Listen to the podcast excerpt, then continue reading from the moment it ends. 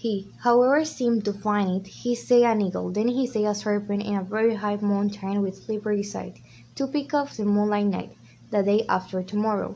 Nobody could accuse him of trying of not trying. I did. I should have said that nobody could fail to recognize in his attitude two appearance of Dutchness. Finally he said death. I nodded the king, accepting the word nudge.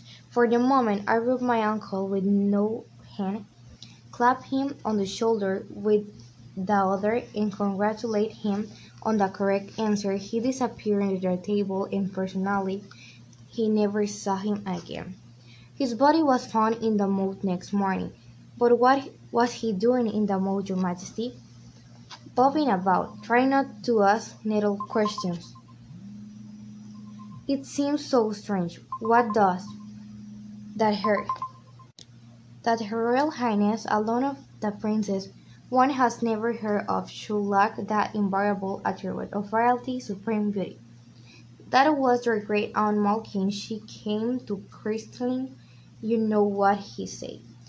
It was cryptic, great under blessed weakness. She came to the christening. She was one hundred and one then and that was fifty-one years ago. How old will that make her? One hundred and fifty-two, your majesty. About that, yes, she promised me that when I grow up, I shall have all the happiness which my wife deserved. It struck me at the time. Well, when I say at the time, I was only a week old. But I did strike me as soon as soon as ever anything could strike me. I mean, of the nature well, work it out for yourself. Chancellor.